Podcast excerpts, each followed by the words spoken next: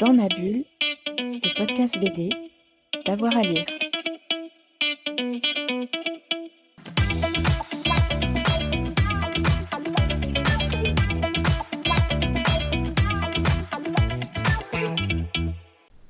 Bonjour à tous et à toutes, bienvenue dans ce nouvel épisode de Dans ma bulle, votre podcast 100% BD avec avoir à lire. Aujourd'hui, on s'intéresse au mémorial de Rivesaltes et à l'exposition dédiée au dessin de Gaëtan Nock. Fred Michel l'a rencontré euh, pour parler euh, de son exposition Récit des camps euh, qui est donc visible au mémorial de Rivesaltes jusqu'au 29 janvier prochain. Merci d'être avec nous sur Dans ma bulle. Donc aujourd'hui, on va parler ensemble de votre bande dessinée Le rapport W et de l'exposition qui lui est consacrée et qui se déroule en ce moment au mémorial du camp de Rivesaltes. Alors, est-ce que vous pouvez revenir sur le, votre bande dessinée, le rapport W, et où vous racontez vraiment avec force l'enfermement, euh, l'auto, j'ai envie de dire l'auto-enfermement de Witold euh, Pilecki, un agent de l'armée secrète polonaise dans le camp d'Auschwitz? C'est un récit assez, euh, assez étonnant, assez... Parfois romanesque.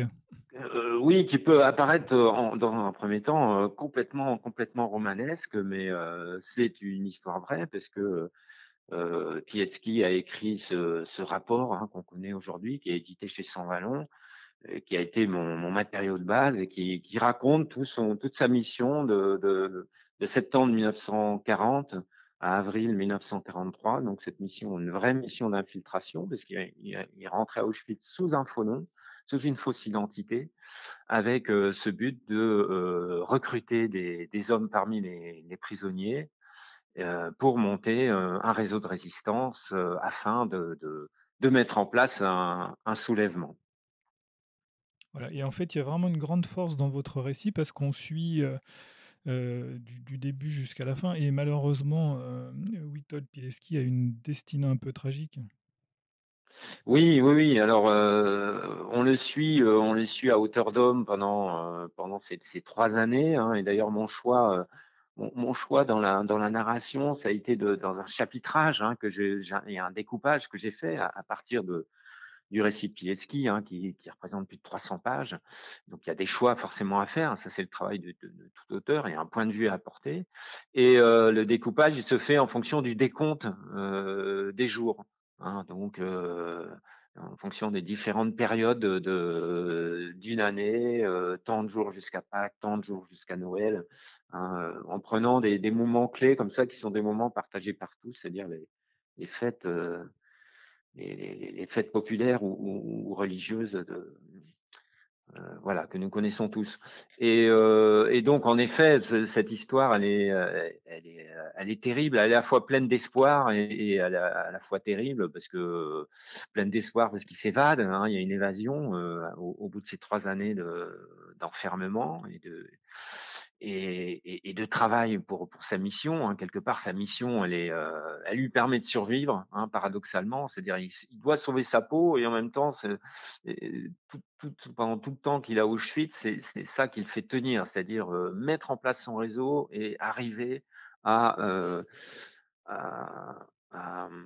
disons, mettre, à provoquer, à provoquer ce, cette, cette rébellion, hein, cette rébellion du camp.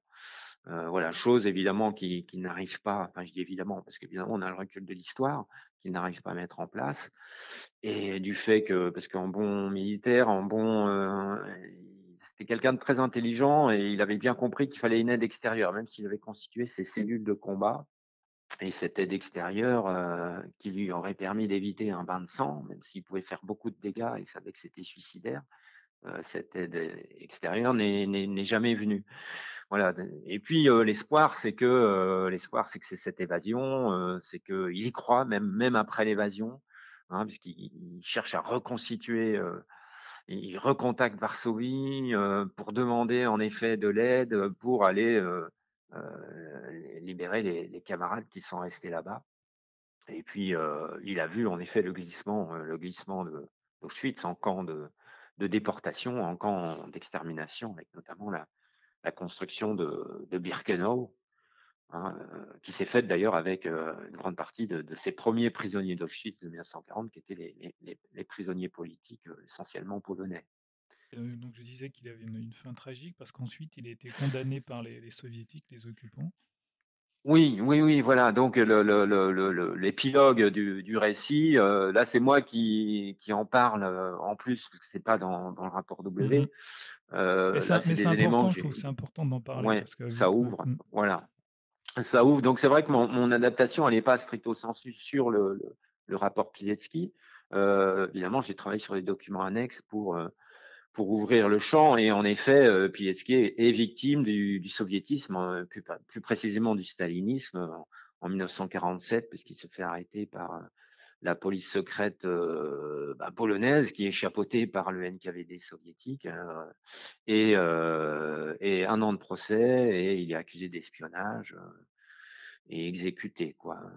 Sachant que Pilecki, dans tout son procès, euh, dit que pour lui, il ne considère pas ça comme de l'espionnage contre le pays, contre la Pologne, puisque lui, il reste mmh. fidèle au gouvernement euh, qu'il reconnaît, c'est-à-dire celui qui était resté euh, à Londres, euh, qui est resté à Londres après la guerre, parce qu'évidemment, il n'a mmh pas pu rentrer parce que Staline avait mis main basse sur la Pologne. Donc voilà, donc c'est une histoire, euh, c'est une histoire terrible. Quelqu'un qui traverse euh, l'enfer concentrationnaire et qui était peut-être dans l'endroit euh, peut-être le plus dangereux au monde à l'époque, et puis qui s'en sort, qui s'en sort avec beaucoup de, avec à la fois de l'intelligence, mais aussi de la chance. Hein. Et puis et puis qui est victime de du marteau du marteau soviétique. exactement. Et justement, dans votre récit, il y a pas mal de, de silences qu'on peut voir d'ailleurs dans les, dans, dans, dans, les œuvres qui sont exposées au mémorial. Et en fait, tout ça, ça rythme aussi. Est-ce que vous pouvez nous en, nous en parler un petit peu? Vous utilisez beaucoup les silences aussi à travers des objets. Des... Oui, alors c'est vrai que bon, moi ce qui me plaît, ce qui m'intéresse dans la bande dessinée, c'est que c'est un, un, vrai médium de mise en scène. Hein. C'est-à-dire que c'est de l'image, mais c'est de l'image qui se déroule dans le temps. Alors l'intérêt, c'est que c'est de l'image arrêtée. Donc c'est une succession de cases avec la fameuse ellipse, hein, les fameuses ellipses entre, entre chaque case. Et, euh, et c'est le lecteur qui, euh, qui enchaîne, la, qui donne finalement son rythme de lecture. Il n'empêche que moi, évidemment, je, je, je donne, euh, j'essaie de donner en tout cas un rythme par la mise en page, par l'enchaînement de ces cases. Et en effet, j'essaie de, de, enfin, je pense beaucoup à la musique en fait dans, dans, ce déploiement dans le temps hein, du, du, récit, des, des pages. Et, euh, et, en effet, par moments, je vais, je vais alterner des moments où il y a ça va être bavard, hein, c'est-à-dire qu'on va avoir du dialogue, on va avoir, euh, hein, notamment euh, en ski, au moment où il recrute ses hommes, bon, il y a, une vraie mise en place de, dialogue euh, avec des va-et-vient comme ça, et puis, et puis des moments où, euh, je laisse le lecteur, j'amène le lecteur à se, promener, à, fureter, à fureter dans le camp, soit de loin, hein, parce qu'on a beaucoup de, on a aussi des vues de, de paysages comme ça, euh, soit de très très près, jusqu'au plus près des, objets, au plus près des détails. Ça va être une poignée de porte, un interrupteur, euh, une grille, euh, une porte, une fenêtre, ou le passage aussi des, par exemple, des vêtements sur le qui, qui permet de rendre compte, de témoigner du massacre de, de Lublin. Hein, et, on sait quand on visite bon, le camp d'Auschwitz, aujourd'hui, il y a ces, ces, ces, montagnes de vêtements qui font métonymie par rapport à, à, la disparition des gens. Et voilà, donc pour moi, c'est important, ces moments de, de, de bruit, euh, de terreur, et puis ces moments où, où, il y a du silence, il y a même il y a une absence de texte, et, et là, c'est au lecteur un petit peu de, prendre son temps et, et de se créer aussi son univers. Voilà, et de créer son, de se créer son univers, parce qu'après c'est ça l'intérêt de la, de, du livre hein, et de la bande dessinée, c'est que euh, voilà, le lecteur il, il crée, crée son propre rythme, euh, son propre rythme de lecture. Alors, et, et comment avez-vous découvert le, le, rapport W? Alors le rapport W, enfin c'est le rapport Pilecki euh, enfin déjà, oui, parce que le rapport W, enfin ça c'est euh, un terme d'historien. En fait, le, le, rapport W, juste juste pour euh, bien montrer la, la, légère différence, le rapport W historiquement, c'est le premier rapport qu'il écrit juste après son évasion, qui fait juste une dizaine de pages et qu'on a mis dans la dans la bande dessinée, un extrait dont on a mis un extrait. Et le rapport Pilecki, c'est le rapport complet, complet qu'il écrit là en, à la fin de la guerre en 1945 où il raconte la totalité de sa mission et donc là qui fait une centaine de, de pages tapuscrites quoi. Voilà donc là en fait je suis tombé sur le texte du rapport Pilecki qui a été traduit par les, les, éditeurs Champvallon en 2014 et c'est l'historienne Isabelle Davion, qui est une amie, qui à l'époque avait travaillé donc sur les notes historiques de cette traduction. Hein, elle avait travaillé aussi, il y avait aussi Annette Villavorka qui a participé, je crois qu'elle fait la postface. Et, et, donc qui m'a proposé comme ça un jour de, de le lire et que peut-être que ça ferait un, une idée d'adaptation en bande dessinée. Voilà, ça a été, ça s'est fait comme ça. Et du coup, euh, à partir du moment où j'ai décidé de, me lancer dans, cette, euh, dans ce défi, c'est un véritable défi, euh, j'ai tenu à ce que Isabelle euh, soit ma, ma conseillère euh, historique. Voilà. dans tout le projet. Et je, voilà. je, pense qu'il y, y, a un gros, gros travail de documentation et de recherche. Comment vous avez procédé? Vous êtes allé dans les archives Vous êtes rendu sur place à Auschwitz? Oui, alors il y a deux choses, il y a c'est-à-dire il y a l'approche sensible et artistique, c'est-à-dire euh, l'immersion, me rendre sur place, heureusement euh, plus de 70 ans après, mais en tout cas le, le, le site d'Auschwitz qui est un musée maintenant visitable, public, euh, euh avec beaucoup de monde d'ailleurs, une grosse affluence. Auschwitz 1, je parle, hein, donc comme l'histoire se, se, passe dans le premier camp d'Auschwitz, hein, celui qui est en brique. Euh, voilà, pour moi, c'était important d'avoir une, approche sensible. C'est ce qui m'a permis, d'abord d'ailleurs de, de m'engager sur euh, sur ce défi d'adaptation de, en bande dessinée, parce qu'au départ, quand j'ai lu le, le rapport euh, Pilecki, j'ai oui, une histoire très forte, mais maintenant, comment adapter, comment donner une image, comment raconter ça en bande dessinée? L'enjeu était, était difficile. J'étais pas, pas sûr de le faire, même si j'avais envie de le faire, hein, parce qu'il faut pas se casser la figure sur un projet comme ça. C'est, très casse-gueule. Et, euh, et donc, j'ai, euh, je me suis rendu sur place et le fait de dessiner comme un carnettiste, euh, voilà, c'est-à-dire m'asseoir au milieu de la place d'appel, euh, dessiner les bâtiments, la lumière, l'ombre, euh, l'espace, la nature aussi autour. Mmh. Tout ça a fait que euh, ça me permettait déjà d'avoir un point de vue qui était le mien.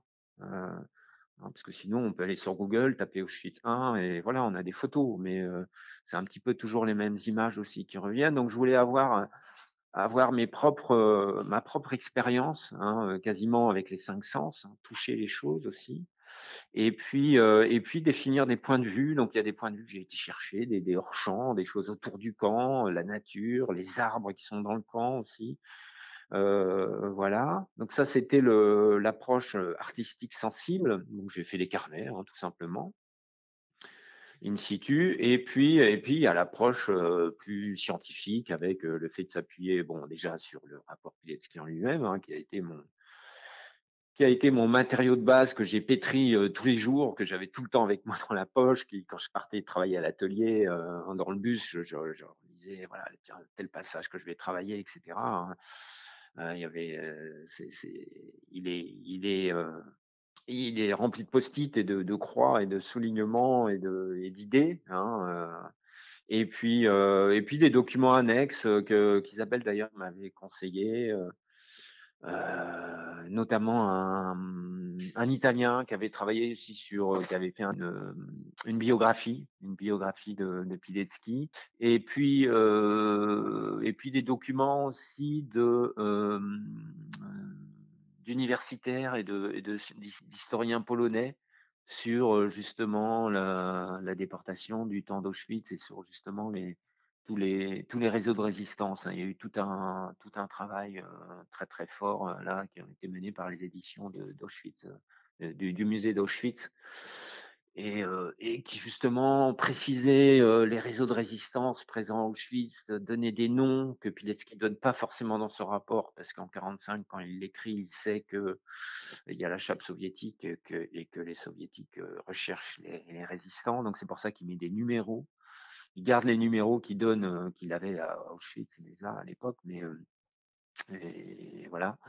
Et euh, voilà, ça m'a permis de creuser euh, des choses assez euh, assez pointues. Voilà. Et d'ailleurs, où est conservé actuellement le, le rapport? Je crois qu'il est à Londres. Ah, d'accord, il est à Londres. Je crois- il me semble, qu'il- je suis presque sûr qu'il est à Londres parce que il, il- est parti. tous- les renseignements qu'il arrivait à faire sortir, ça allait à Varsovie. Ensuite, ça partait au, gouvernement, gouvernement d'exil à Londres. ouais. Est-ce qu'il existe un organisme qui gère tout l'héritage de, de Witold? Alors, il y a la fondation Pilecki. ouais, il y a une fondation en Pologne et il y en a une en, en Allemagne aussi. Ouais, ouais. Mais voilà, en tout cas, je, suis presque sûr qu'il est à Londres, alors que le rapport W était resté, le rapport W qui fait une dizaine de pages, hein, lui est resté, il est au musée de la Résistance, au musée de l'armée secrète de, Cracovie que j'ai visité avec avec Isabelle d'ailleurs la deuxième fois.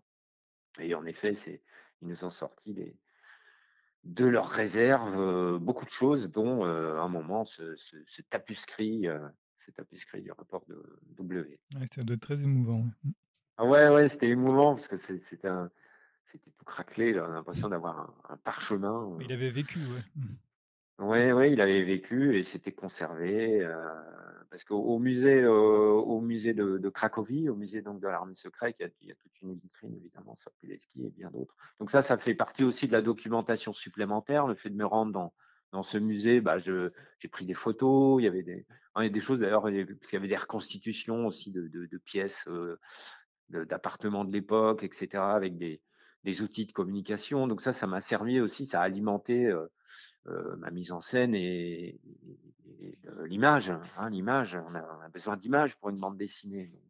Alors moi, j'avais pris aussi beaucoup de photos sur place. J'ai fait du, quand j'étais à Auschwitz, j'ai beaucoup dessiné, mais je m'étais fait une banque d'images, justement de détails. hein. je parlais des interrupteurs en bakélite. euh, Hein, la, la- la- la forme d'une fenêtre en Pologne, ou en tout cas Auschwitz, n'est pas la même que, Mhm.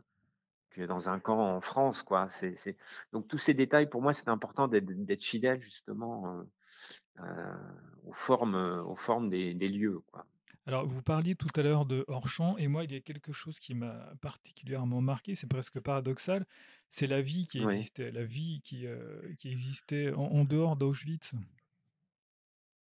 Oui, alors il y a, deux vies, c'est-à-dire que euh, moi, quand j'ai lu le rapport euh, Pilecki, il y a, y a aussi, je voulais traduire, c'est la, la vie des prisonniers. hein. on a tendance à, penser comme ça que ils sont, euh, voilà, ils sont abattus, ils sont, voilà, il y, avait, une vraie résistance, mais une résistance morale, c'est-à-dire que il le disait Pilecki, à Auschwitz, il n'y avait pas de place pour le spleen. C'est-à-dire que si on pleurait sur son sort, bah, on avait vraiment là zéro chance de, de, de, de s'en sortir. Euh, il fallait au moins essayer de, fallait se battre déjà par le moral et, et il y avait ce côté camaraderie en- entre eux, c'est-à-dire que il parlait, euh, il y avait de l'humour aussi, euh, oui. c'est qui, ce qui les, les faisait tenir. Donc euh, voilà, je voulais pas faire une version complètement plombée hein, des choses, hein, et notamment c'est pour ça que j'utilise les rêves qui permettent de sortir d'Auschwitz, hein, ses souvenirs, ses espoirs, etc. Et puis autour, en effet, d'Auschwitz, euh, euh, ils arrivent à faire euh, techniquement, hein, Pilecki, enfin en tout cas le réseau de Pilecki arrive à, créer des évasions ou à faire sortir des, éléments de renseignement via via des civils, via une résistance qui, qui faisait le lien. hein. Et c'était notamment grâce aux ateliers en fait, parce que comment comment s'en sortir? Fallait au moins intégrer un atelier de travail, prendre un atelier abrité. Hein. Euh, vise euh, assez rapidement l'atelier de menuiserie, qui est un petit peu, euh, on est à l'abri, on est au chaud et, les repas sont moins pires, moins mauvais que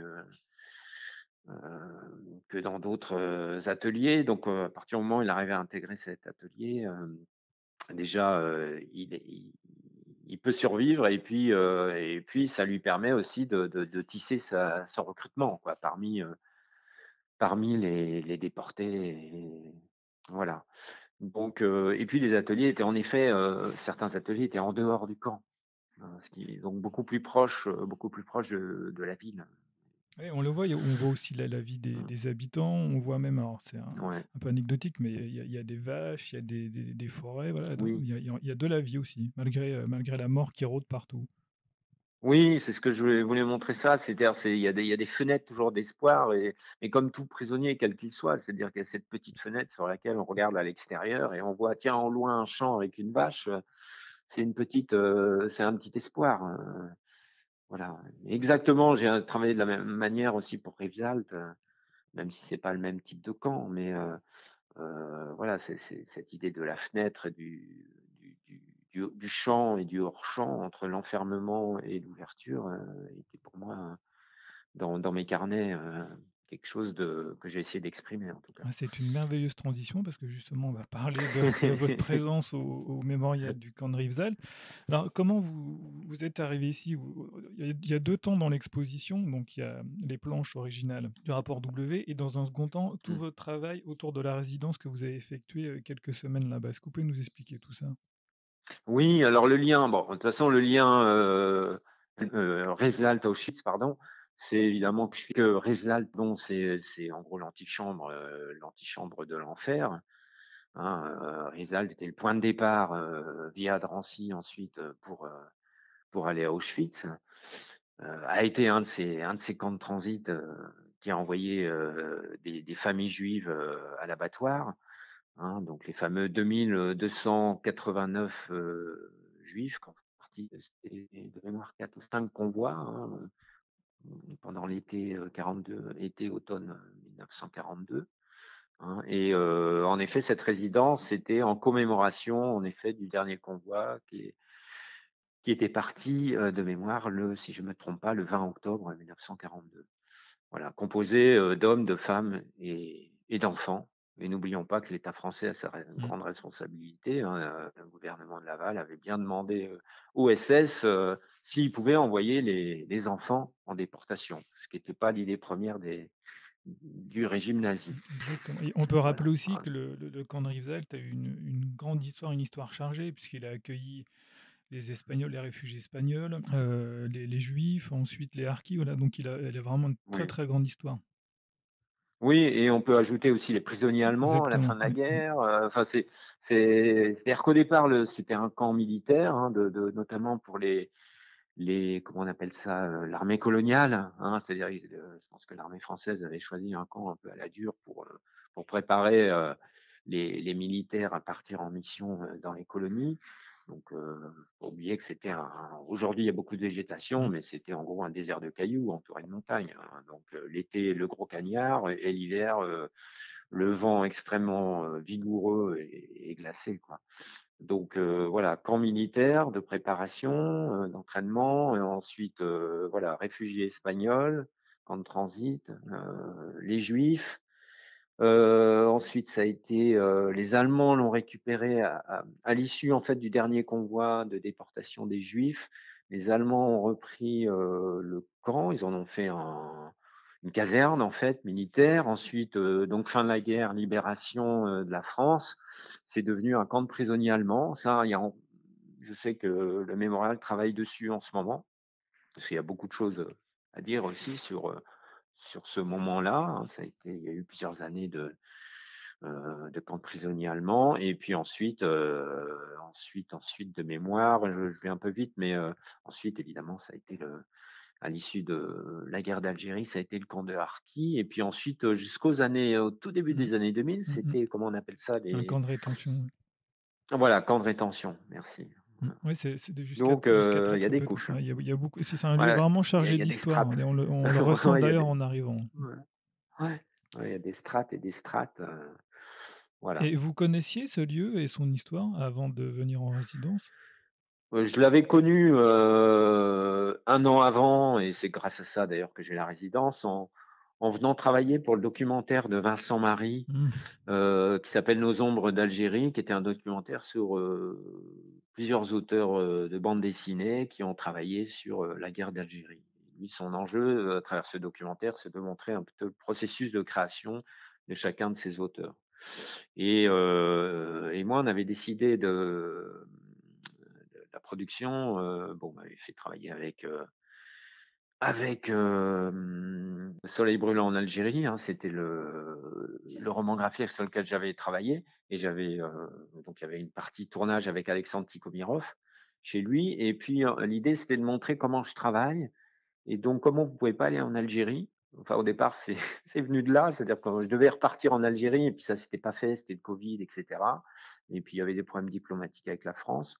Et du coup, euh, du coup, l'idée c'était de travailler sur les harkis et de, de, voir comment moi je travaillais en immersion, quoi, comment montrer mon processus de travail. Donc j'ai fait une journée de travail au mémorial où, euh, où en effet je me suis focalisé euh, sur la question des harkis en, en en travaillant, en, fouillant euh, du côté des, réserves du musée, que ce soit dans les, collections publiques ou, ou dans les, les, données, euh, les données qu'ils gardent en réserve. Donc là, vous vous êtes plongé dans les archives, littéralement. Ouais, hein, ouais j'ai fait. Euh, bon, c'était assez court, mais voilà. L'idée, c'est de montrer comment je travaille, en fait, mon processus de travail, et ça m'a permis de parler de, de, la question des, des harkis. À partir de là, bon, bah, j'ai rencontré le, l'équipe du mémorial. Il faut savoir qu'avant, deux ans avant, j'avais travaillé aussi au mémorial du camp d'internement de Compiègne, mmh.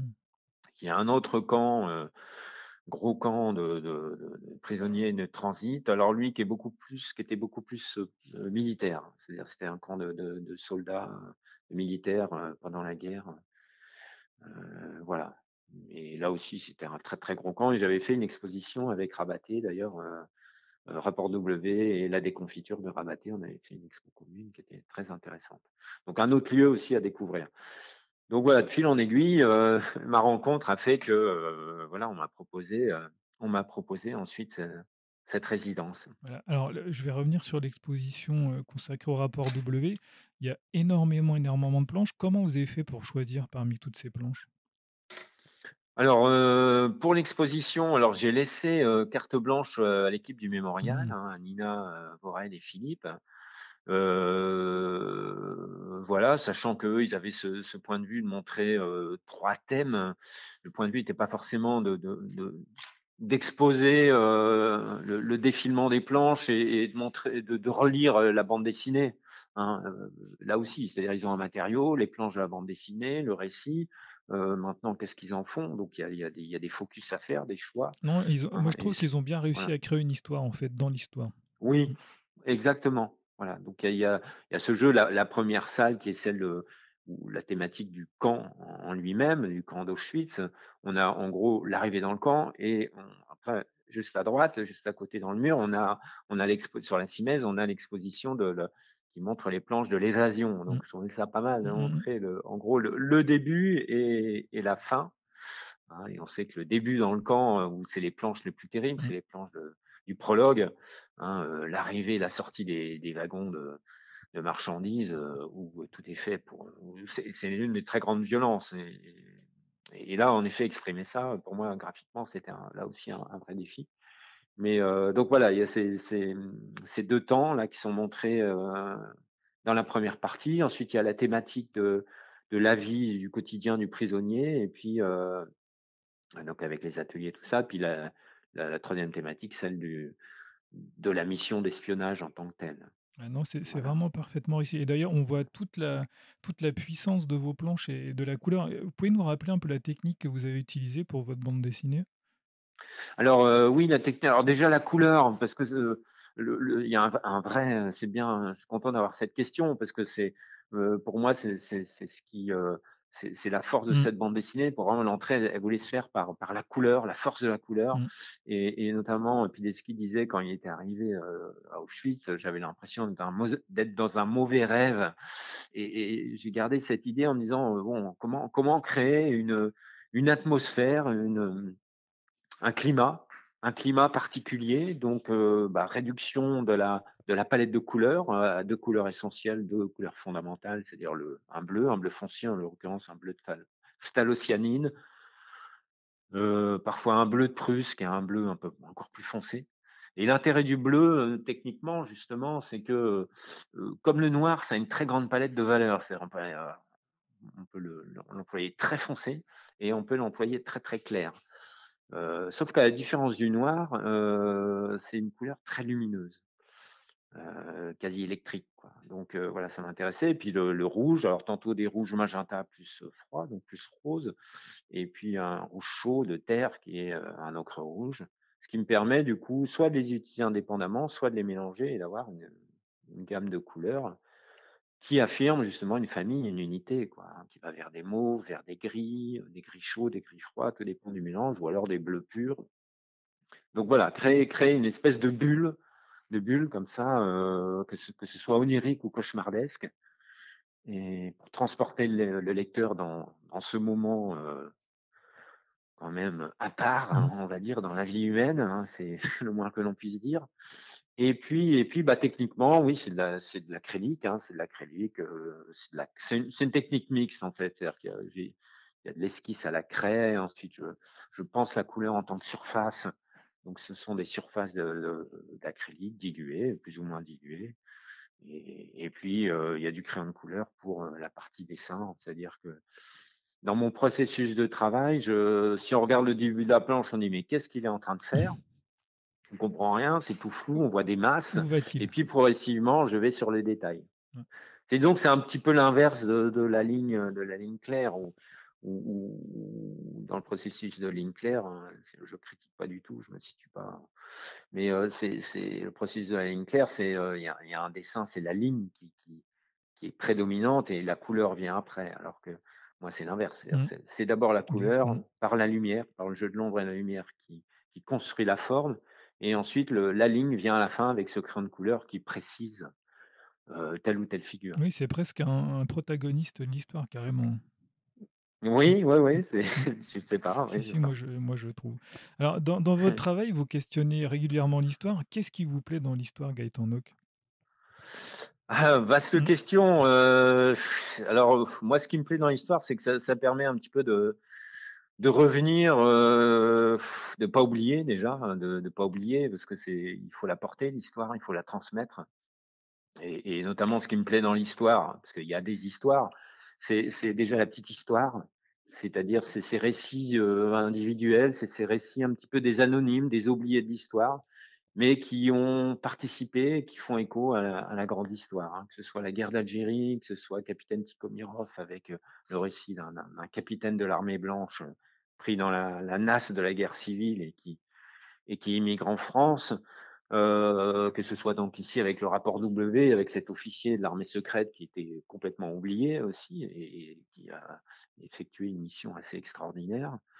Euh, voilà, tout ça, c'est, j'aime bien cette articulation euh, petite histoire, grande histoire et de et de pas oublier les, les anonymes, hein, les sans noms qui ont qui ont, qui ont participé euh, ne pas oublier à leur mesure. Ne pas oublier les oubliés. Voilà, ne pas oublier les oubliés. Alors c'est vrai que c'est des contextes de guerre, hein, parce que euh, l'histoire c'est pas forcément la guerre. Moi je choisis, euh, là en l'occurrence sur ces trois premiers albums, c'était des, voilà, c'est des récits de survie, quoi, c'est des récits de combat. Euh, voilà, alors dire pourquoi, ça c'est, je sais pas. Mmh. voilà, en tout cas ça, ça m'intéresse parce qu'il y a une tension, parce que ça, affirme aussi une volonté, euh, cette idée de, d'engagement. Hein, je crois que cette idée d'engagement, ça, m'intéresse de, le traduire. Alors justement, est-ce que vous préparez une prochaine histoire autour de l'histoire?